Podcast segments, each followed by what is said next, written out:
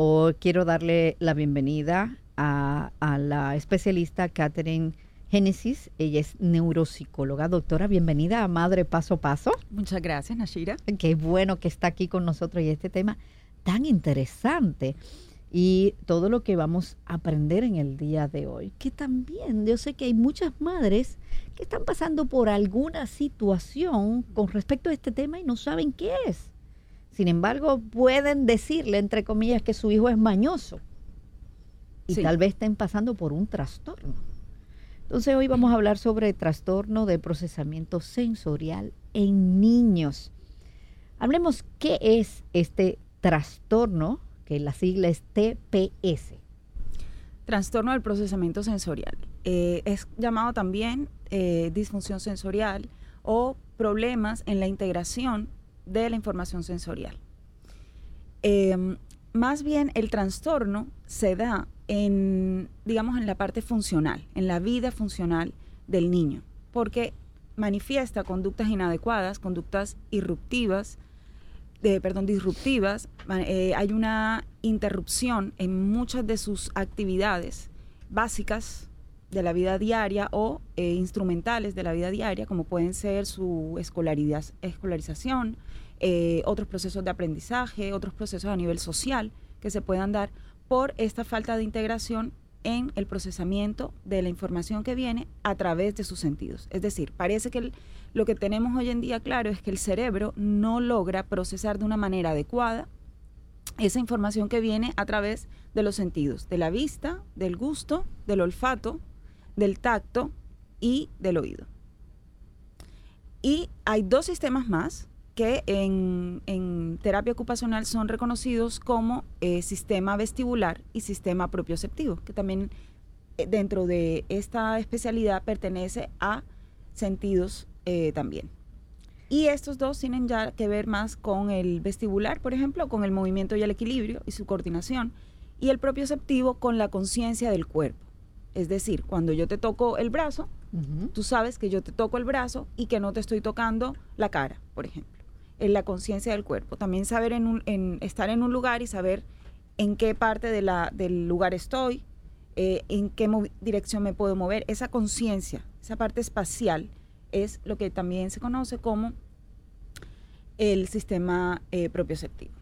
Entonces, cuando los chicos presentan dificultades en procesar estas informaciones que llegan a través de los sentidos, empiezan a tener una serie de manifestaciones que no son las esperadas.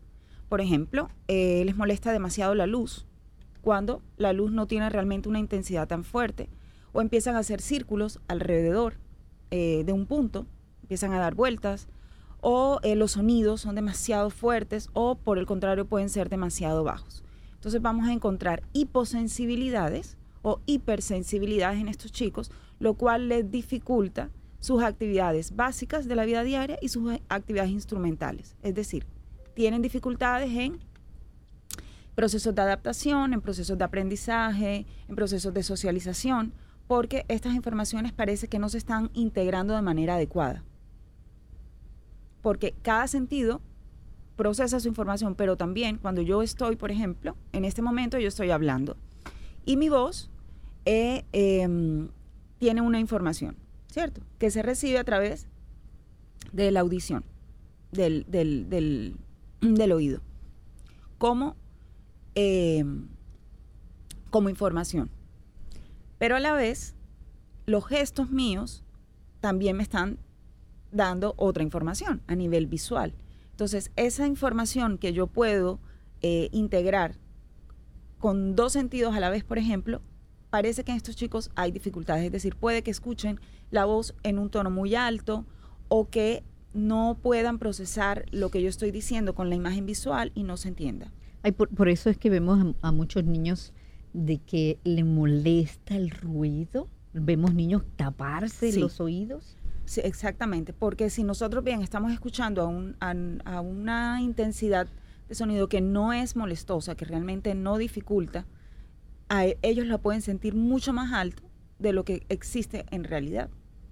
Entonces, ¿qué hacemos nosotros? Tratar de nivelar esos niveles, de, de nivelar esas informaciones para que puedan ser procesadas de otra manera. Hablemos un, un poco de, de, estos síntomas, tanto de hipersensibilidad eh, del niño, para que las madres puedan, puedan escuchar que tal vez le está pasando a uno de sus hijos. Bueno, de, de los dos tipos de síntomas. Sí. A ver, esto es un poco complejo porque no podemos determinar un perfil eh, único y que provenga de alguna enfermedad neurológica o alguna condición neurológica. Lo que quiero decir es que hay niños que presentan ciertas hipersensibilidades en estímulos sonoros, por ejemplo, a ciertas melodías o a ciertos ruidos. Y pueden ser allí, por ejemplo, hipersensibles. Pero hay otros sonidos a los que son hiposensibles. Hay ciertos, eh, ciertas luces a las que pueden ser hiper, hay otras que son hiposensibles. ¿Por qué estos niños de hipersensibles pueden tener miedo a montar columpios? Por ejemplo, em, ahí podríamos estar hablando de que estos chicos eh, no se sienten seguros, pero no por un tema emocional. Es un tema de sentirse que están en un lugar, es decir, el movimiento les causa cierto vértigo. Piensan que se van a caer, que no, que no van a poder estar allí. Entonces, ¿por qué? Porque hay deficiencias en su sistema vestibular. Okay. O sea, esa consolidación para él sentirse que no se va a caer, que va a poder, eh, gracias, a poder mantenerse en movimiento, no, no la tiene, digamos, eh, bien consolidada. Entonces, ¿qué, qué, qué pasa con estos chicos? Tienen miedo a, eh, por ejemplo, caminan en puntillas. Ese, es otro de los, de los síntomas que se puede ver. O pueden rechazar rotundamente el, el, movimiento, porque es como si fue, es, es como si sintieran la velocidad del columpio 15 veces más de lo que realmente está. Y muchas veces eh, pasan, como decías al principio, porque son malcriados o porque eh, son tímidos o son miedosos, sí realmente hay un miedo, pero no es un miedo, digamos, emocional, es algo que tiene que ver con la información sensorial, es algo que tiene que ver con la percepción de aquel columpio que para él es demasiado fuerte. El trastorno del procesamiento sensorial en los niños puede, puede o no ser por un niño del espectro autista.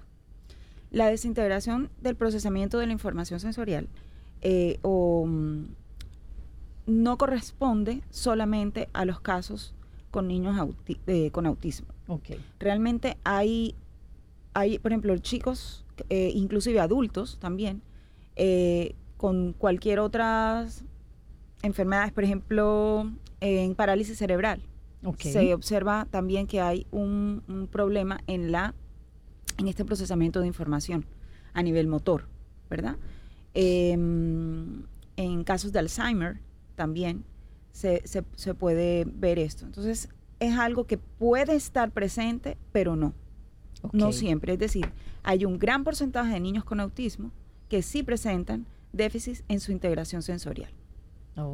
Puede ser que sea en, la mismo, en el mismo sistema de cada, de cada órgano, de los sentidos o puede ser que sea en la combinación de la integración, porque es que ningún, ningún sentido, eh, ninguna información se procesa sola. ¿Puede un niño tener tanto eh, los síntomas de ser hipersensible como eh, poca sensibilidad? Hipersensible o hiposensible. ¿Qué pasa con esto? Son niños que, por ejemplo, pueden ser muy hiposensibles a la luz, por ejemplo, y por eso son hiperreactivos. ¿Por qué? Porque reaccionan demasiado porque su umbral sensitivo está por debajo de lo que es de, los, de lo esperado y por eso reaccionan de una manera eh, hiperreactiva. Entonces son estos chicos que en todo momento, eh, por ejemplo, concentran la, vista en algo, en algún juego que lo ¿Algún juego electrónico o eh, viven buscando luces, estímulos que tengan que ver con este sistema sensorial.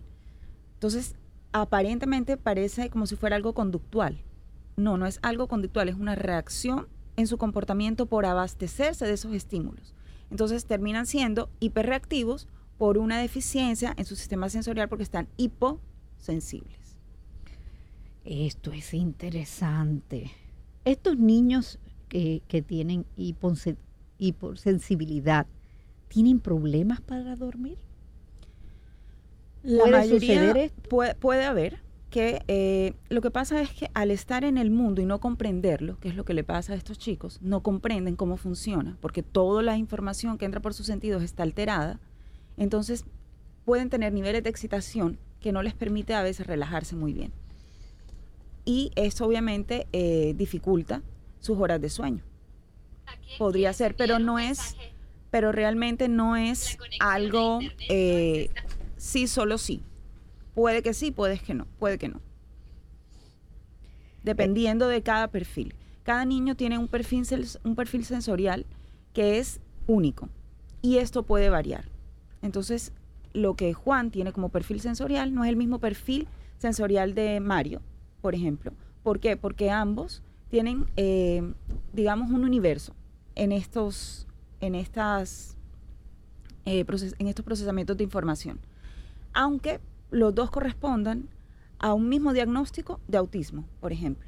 No, es, no significa que tienen que ser iguales, nunca son iguales, de hecho, y pueden, pueden variar. Por eso es que aconsejamos siempre que los padres estén muy atentos con estas conductas que ven. Si, por ejemplo, los chicos no van a un parque no quieren subirse a los columpios, eh, hay ciertas texturas, pero muchas, porque siempre hay una que otra que los niños no toleran, es normal, eso hace parte del desarrollo. Pero si es muy pronunciada o muy frecuente que los chicos tienen mucha dificultad a comer ciertos alimentos o que no son capaces de, tragarlos, de pasarlos, porque no los toleran, porque les causa náuseas, o también tienen eh, ciertas eh, em, reacciones con olores, con sonidos, no les gusta que lo abracen, o por el contrario, buscan mucho eh, que lo abracen, ahí sí se debe tomar en cuenta que puede estar ocurriendo un, un, trastorno. Un, sí, un, una dificultad en el procesamiento de la información. ¿Qué causa, ¿Qué causa este, este trastorno del procesamiento sensorial en el niño? La causa no, está, no es científicamente probado, no hay nada como causa, realmente. Parece que hay un factor genético que están estudiando, pero todavía no, no podemos determinar por qué. ¿Cómo se diagnostica? Bueno, el diagnóstico de, es cuando ya, como decía al principio, cuando hay ya dificultades en, eh, en su vida cotidiana. Es decir, cuando esto entorpece, dificulta tener una vida, eh, una escolarización, un aprendizaje, eh, unas buenas relaciones sociales, una buena comunicación y cuando empezamos a ver que estos chicos tienden un poco a aislarse también o a privarse ellos mismos de no hacer cosas que normalmente sí hacen los otros chicos. ¿Se puede prevenir o evitar el trastorno del procesamiento sensorial claro en los que Sí. Se va. Prevenir, digamos que podemos encontrar síntomas que pueden ayudar a minimizar esto. Habría que ver si existe una condición neurológica pero realmente con un buen diagnóstico podríamos determinar si hay algo que no está correcto, o sea, si hay algo que puede estar un poco ahí, eh, que sí se pueda determinar que, que no está normal, que no está dentro de los parámetros de su edad ni de su, ni su desarrollo. Ahí sí podríamos considerar. Hablamos sobre el trastorno del procesamiento sensorial en niños.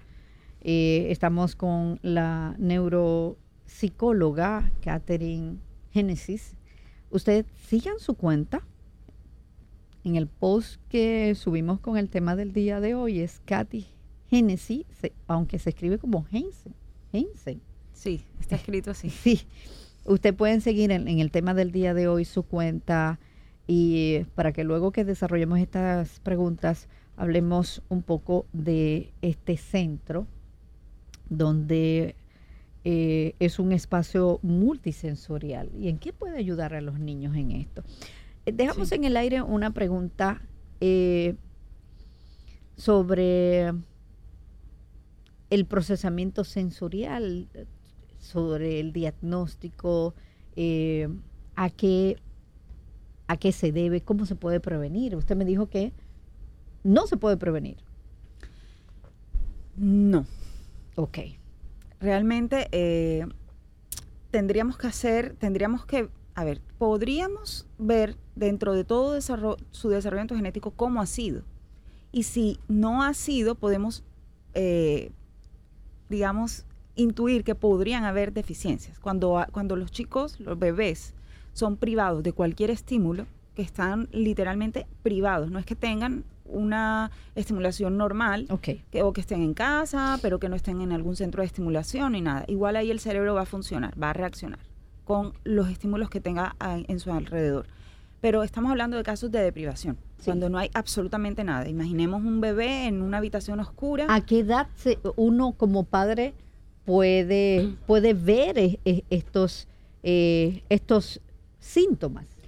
Podríamos, desde todo, o sea, todo su desarrollo sensoromotriz, desde los recién nacidos, dos meses, tres meses, hasta más o menos los tres años, se pueden ver signos de que pudiera haber algo a nivel sensorial. Por ejemplo, sí, eh, vamos a hacer un ejemplo de un bebé de ocho meses. Perfecto. Un bebé de ocho meses normalmente ya tiene seguimiento visual. Ok. Cuando pasamos un objeto con ese seguimiento, eh, para que él busque el objeto, si no hay un seguimiento visual, puede ser un síntoma. Ok. Pero no es algo aislado. O sea, debemos equiparnos de, otra información para que podamos decir sí, aquí puede, estar pasando algo. O tiene dificultades en eh, su arrastre o eh, ante ciertos estímulos reacciona de manera, los sonidos no los percibe, le ponemos de pronto sonidos en el lado derecho, en el lado izquierdo y no logra captarlos, no tiene una atención para esto, eh, a nivel táctil tampoco, no se mueve mucho. Tiene que haber unas, o sea, no podemos un solo... Un solo síntoma, viene con varios. Debemos tenernos, debemos nosotros digamos, em, saber, saber hacerlo para poder decir sí o no. Esto serían como determinar si mi hijo tiene eh, este trastorno del proceso sensorial. Ahí nos podemos dar cuenta. Exactamente. ¿Qué pasa con la información sensorial? La información sensorial es aquella que nos va a permitir poder interpretar nuestro mundo, es decir, entrar a los niveles de lo que llamamos cognición. Si las entradas sensoriales no están adecuadas, si el procesamiento de esa información sensorial, es decir, de los sentidos, que el cerebro hace no es adecuada, entonces no puedo interpretar bien el mundo en el que vivo. Por ejemplo, los chicos eh, en condición autista, que estábamos hablando, tienen muchas dificultades a veces estar en un supermercado. ¿Por qué? ¿Por qué, por qué sucede esto? En un supermercado hay muchísimos estímulos visuales. Sí. Entonces ellos sienten que estos estímulos, primero, su sistema propioceptivo no está en un nivel adecuado de procesamiento de esta información y no saben cómo manejarse en ese espacio. Los estímulos que están alrededor, es decir, todos los productos, latas, eh, frascos, productos, etcétera, puede sentir que se le vienen encima y puede abrumarse con esto. Entonces empieza a reaccionar de una manera eh, eh, corriendo, eh, un poco ansiosa, dando vueltas, porque no, no entiende, no entiende cómo es, no entiende por dónde debe caminar, no entiende que eso no se le va a venir encima, porque esta información no se, no se procesa de manera adecuada. En, en este espacio multisensorial que usted tiene, ¿pueden los niños mejorar algunos de estos síntomas? Sí, nosotros trabajamos de una manera muy personalizada. Trabajamos psicología, neuropsicología, terapia ocupacional. Empezamos por terapia ocupacional en la evaluación de su perfil sensorial y vemos en cada niño cómo es, cómo está su perfil sensorial, si realmente hay una dificultad de integración sensorial o no, o si son solamente algunas cosas que se pueden mejorar en, la cotidianidad y no tienen ninguna alteración en estos procesamientos. Hay espacios, bueno, lo podemos ver en su cuenta de Instagram, que hay espacios con luces, espacios con sonido. Sí, por eso se llama eh, sala multisensorial. Es decir, tenemos equipos de alta tecnología que son eh, especializados para hacer esta integración. Entonces, eh, trabajamos con informaciones visuales, con informaciones gustativas, con informaciones olfativas, es decir, ciertos estímulos, pero lo, lo hacemos a través de juegos para que ellos logren integrar. Entonces se hacen actividades dirigidas al logro de objetivos de su perfil sensorial si lo vemos que está hiposensible antes estímulos auditivos, entonces hacemos actividades que vayan dirigidas a mejorar estos niveles, o visuales o táctiles, que puedan mejorar estas, estas deficiencias en el procesamiento de esta información. ¿Qué tal, doctora, si tomamos llamadas para que los padres puedan hacer sus preguntas? Claro, claro. También puede, puedes hacer tus preguntas a través de nuestro WhatsApp de Madre Paso a Paso, que es el 849-261-1818. 849-261-1818. Nos vamos con la primera pregunta. Buenos días. Sí, buenos días. Sí, su pregunta. Eh, yo tengo un niño de cuatro años que camina de puntitas la mayoría de las veces. Yo lo llevé al neurólogo, él no tiene aparentemente ningún problema neurológico y cada vez que le pregunto que por qué él camina de puntitas, me dice que él le molesta el piso, no le gusta sentir el piso. Entonces él camina de puntas. Ya está tan habituado a caminar de puntas que tiene todos los músculos de las pantorrillas rígidos, duritos, y y tiene el talón de Aquiles como eh, corto, vamos a decir, eso es lo que me dice la ortopeda. Pero también he notado que él es, eh, cuando vamos a los parques, a Columbia, cuando se sube, me dice que vaya al paso, que voy muy rápido. Y en verdad el niño, su hermanito de dos años, va más rápido que él. Pero él me dice que no, que va muy rápido. ¿Cuántos años tiene el niño? ¿Cuántos años? Cuatro. ¿Quiere hacerle alguna pregunta? Sí, eh, tiene cuatro años el niño y además del el, poco, bueno, que percibe un poco que los columpios van muy rápido y lo de las puntillas. ¿Tiene algún otro síntoma? ¿Presenta alguna cerró, otra? Cerró, ah. ¿Qué podemos decirle? Bien, eh, pudiera ser. Lo que pasa es que no puedo, no puedo decir sí o no hasta que yo no vea, eh, hasta que no se vea al paciente o a o a la persona. Pudiera ser un síntoma porque eh, comentó que también había como una hipersensibilidad al, piso al, sí, al movimiento. Entonces, ahí pudiera estar afectando eh, sistema táctil, sistema propioceptivo, sistema vestibular. Pero habría que hacerle una evaluación de su perfil para determinar junto con otros síntomas que pudiera presentar. Hay que ver cómo están sus aprendizajes, cómo están sus relaciones sociales, cómo, cómo el niño se desenvuelve en casa, en sus hábitos de independencia hay que ver realmente cómo, qué está sucediendo en la, en la vida funcional. Para consulta con eh, la neuropsicóloga Catherine eh, Génesis puede llamar al 829-760-4254. 829-760-4254.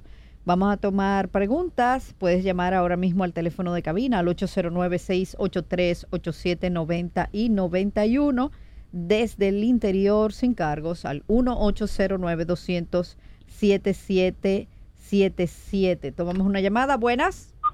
Perdón, se me cayó la llamada, parece. La misma madre de ahorita. Ajá. Em, eh, quería comentar que el niño no tiene ningún problema de aprendizaje, incluso es uno de los líderes de su curso, o sea, es súper activo, no es nada tímido. Eh, entiendo que por esa parte no hay ningún problema, pero sí tiene ese como temor a que si va muy rápido o, por ejemplo, no le gusta subirse en nada de los juegos mecánicos porque le tiene miedo, eh, me dio muchísimo problema para que aprendiera a hacer pupú en el inodoro porque él decía que se iba a caer por el inodoro, o sea, como en verdad es un inodoro normal, o sea, no... Mira, eh, es bueno que eh, puedas eh, anotar el número de teléfono y que puedas consultar. Cuando una madre dice que algo no anda bien es la mejor prescripción médica. Sí, ¿eh? sobre todo si no hay, no hay. Sí, sí hay, sí hay. exacto. Pero es bueno descartar para estar Exactamente. Así que eh, eh, si puedes anotar, voy a dar ahora mismo el teléfono, te voy a cerrar y voy a dar el teléfono de, de la doctora para que ustedes puedan comunicarse. Recuerden que para consultar con la, la neuropsicóloga pueden llamar al 829 760 4254. Buenas. Buenas. Muy buenos días. Sí, su pregunta, madre. Eh, yo tengo un niño de siete años. Sí. Eh, mi niño a los dos años le puso el dedo a una plancha, se quemó. Pero luego veo que vuelve y se quema con plancha y se ha quemado tres veces con una plancha y él como que no asimila que ese aparato quema. Y tiene siete años. Tiene siete años. Entonces, que yo lo recorto y si encuentra el abejón se recorta él mismo, si encuentra la tijera se recorta cualquier cosa, una rasuradora. Y siempre le digo que eso no es correcto, pero él, él no sé si es que no procesa bien la información, porque mi niña más grande se quemó con la plancha, le puso un dedito y más nunca le puso la mano. Pero él no, no, no entiendo y es lento en la escuela, o sea, ahora que está aprendiendo a leer, y eso me ha dado bastante dificultad. Entonces quiero saber si mi niño tiene ese. Mira, es bueno. Bueno, ahí lo que me llama la atención es si el niño no reacciona ante el dolor. Es decir, si se quema, si se corta, ¿qué hace el niño? Es decir, siente dolor, no siente dolor, lo ve algo normal. porque en, la, en lo que es tema sensorial, el resto pueden ser otros factores, pero en, como estamos hablando de tema sensorial, me voy a limitar a esto, y es cómo el niño está reaccionando ante esa situación. O sea, él, él le duele, eh, si, si, le, si sangra, eh, llora, no llora, cómo es la reacción del niño cuando, cuando se quema, por ejemplo, o cuando se corta. Bueno, para consulta con la doctora eh, Génesis, Katy Génesis, pueden llamar al 829-760-4254. Doctora, quedaron muchas preguntas en el WhatsApp. Vamos a ver si las contestamos en audio para cada uno de los que hicieron preguntas en nuestro WhatsApp de Madre Paso a Paso. Gracias a usted por venir a nuestro programa. Gracias a ustedes. Y gracias por este tema del día de hoy. Señores, nos encontramos mañana con Dios delante de 11 a 12 del mediodía por la 92.5. Madre Paso a Paso.